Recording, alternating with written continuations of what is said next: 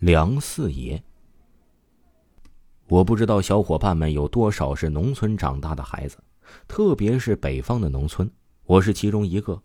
北方的农村邪事儿挺多，小孩受到了惊吓，高烧不退，医院打针吃药治不好，婴儿夜啼彻夜不停，体质弱的容易撞邪，这些事儿时有发生。金庸小说里常写“毒物三米之内必有解药”，这样阴阳才能平衡。世间才能和谐，天下才能太平，万物都是相生相克的。所以，北方的农村几乎每个村子的村头都会有一座小庙，庙里供奉着各种各样的神像，就像小庙一样。每个村子几乎都有几位能够治邪病的先生。每每村子里小孩子丢了魂，大人撞见仙人，婚丧嫁娶选时辰，初一十五祭天神，都会叫上先生，到小庙里烧上一炷香，念叨念叨，接上一些香灰冲水服下，基本上这些医院治不好病，就在本村子解决了。二零零九年，我在山东德州东开发区高速公路的测量放线工作。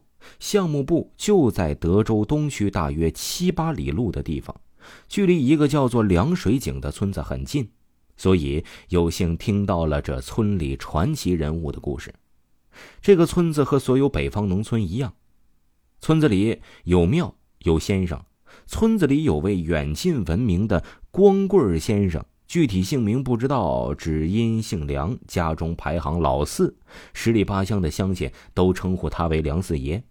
据说这梁四爷不但法术高强，而且武艺也超群，特别有一手掌心雷的绝技，见鬼杀鬼，遇佛屠佛，好不厉害，在德州一带也是很有名气。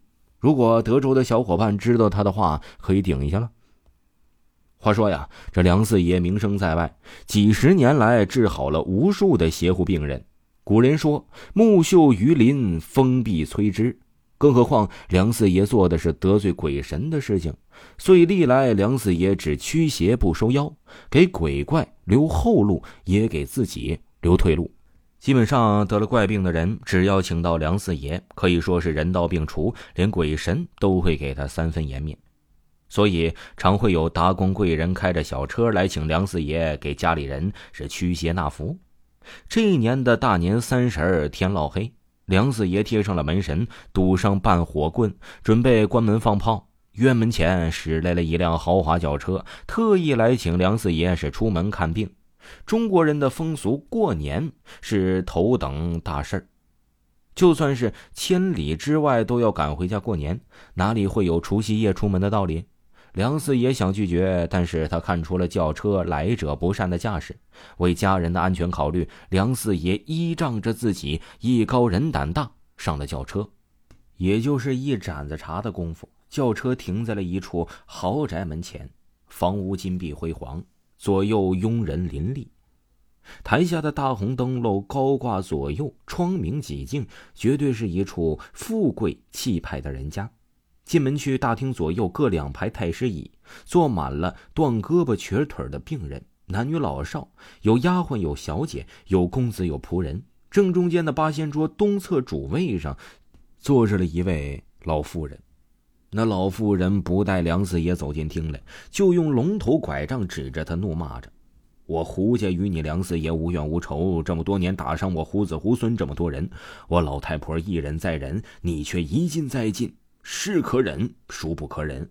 今天你把这些病人治好也就罢了，治不好，我生饮你血，生吃你肉。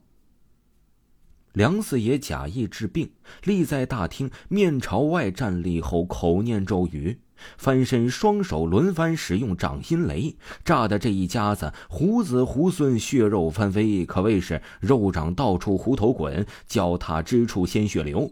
不一会儿就被梁四爷收拾停当了。没有一具死尸，只有一屋子的死狐狸。待梁四爷杀将结束，哪里还有什么高粱花洞大雾？自己竟然置身于一座古墓之中，进来的大门也只是一孔盗洞而已。梁四爷盗洞爬出古墓，已是大年初一。找到有人烟的地方打听，竟然是在山西境内的山中。身无分文的梁四爷一路乞讨，走回了德州凉水井的时候，已经是五六月收小麦的季节了。可能有人会问了，为啥狐狸精不早不晚，偏偏在大年三十的时候去找梁四爷的麻烦？大家都知道，三月清明、七月鬼节的时候，阴人游阳世。